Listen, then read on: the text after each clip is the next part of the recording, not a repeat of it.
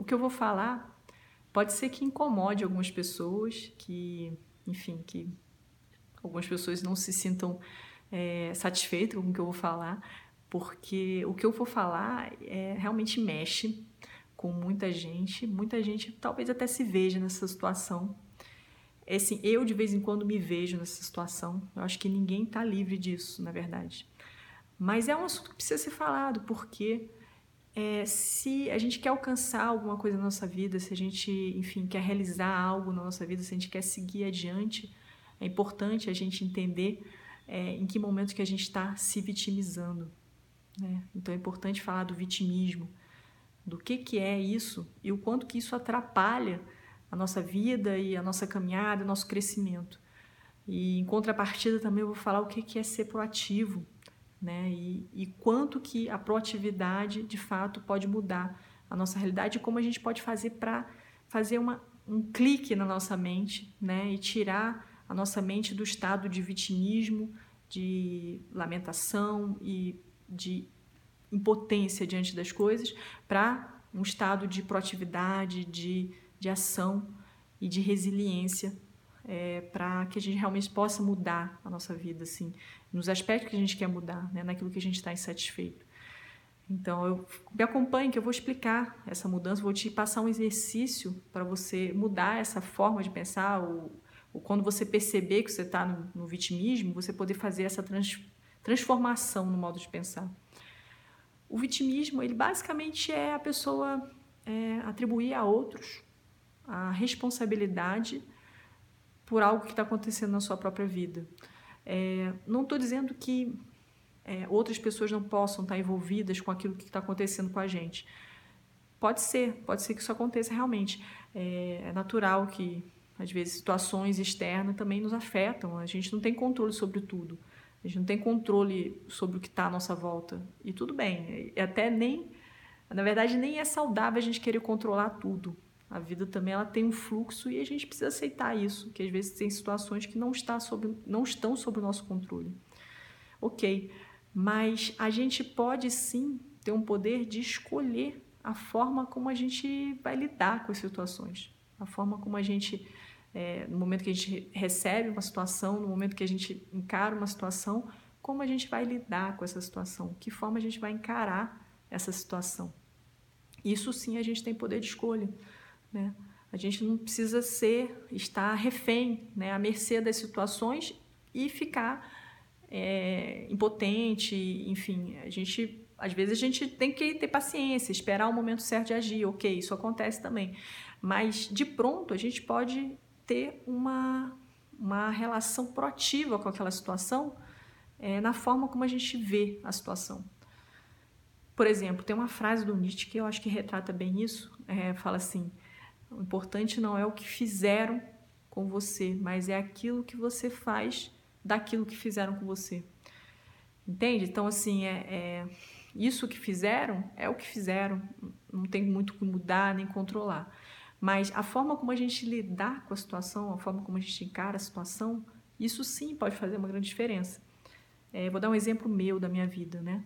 Eu tenho um filho autista, eu não escolhi, não foi uma coisa que eu pude escolher. De fato, ninguém pode escolher isso, né? A gente tem um filho e, e a condição que ele vem, a gente a gente abraça, a gente ama incondicionalmente. E é assim que eu sinto realmente, eu amo incondicionalmente ele. É, apesar de que eu não posso mudar simplesmente a situação dele, né? E nem tampouco vou abandoná-lo por isso. Então é algo que eu preciso encarar, né? Algo que eu tenho, que eu preciso estar ali constantemente tendo que lidar. E aí eu posso fazer a escolha da forma que eu vou lidar com isso. Ou seja, eu posso escolher um caminho de é, brigar com essa situação internamente, emocionalmente, né? lamentando a situação, triste com a situação, ou encontrar uma forma de aceitar a situação e fazer algo a respeito, buscar soluções ou, ou de repente algum recurso que minimize o problema, que enfim dê mais qualidade de vida para o meu filho, que é isso que eu busco para ele, pelo bem dele. É, agora isso é uma, é uma escolha que eu tenho, né? Eu não posso escolher a condição dele, mas eu posso escolher a forma que eu vou lidar com a condição dele. E eu acredito que isso é em tudo na vida a gente pode fazer essa escolha. né? E, e não só né, naquilo que a gente de fato tem condição de mexer, de a gente condição de agir ou de fazer algo diretamente a respeito, mas em relação àquelas situações em que a gente não tem alcance nenhum de fazer algo a respeito, né? Aquelas que estão totalmente fora do nosso alcance. A gente pode fazer a escolha de olhar aquela situação de várias formas, né? Pode olhar aquela situação com, a, com o olhar de que você é uma vítima ou não, ou não. Ou você pode olhar aquela situação como, e diante disso, o que, que eu posso fazer? E aí é que está o exercício que eu quero propor.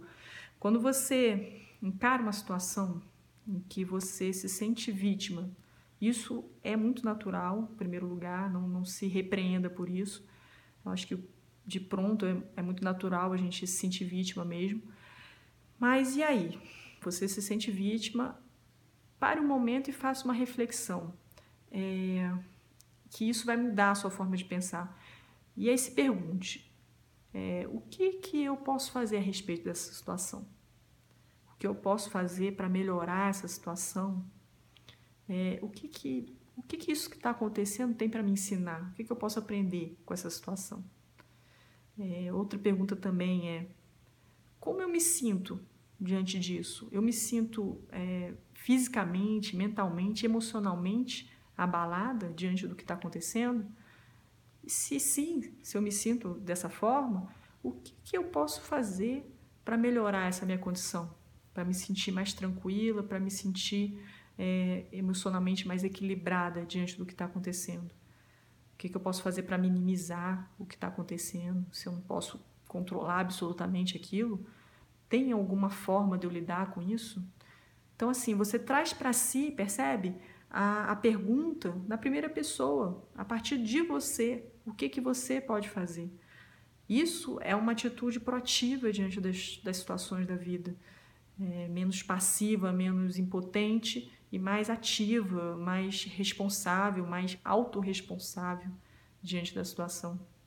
Então, esse é um exercício que, que eu acho que vale sempre né, fazer.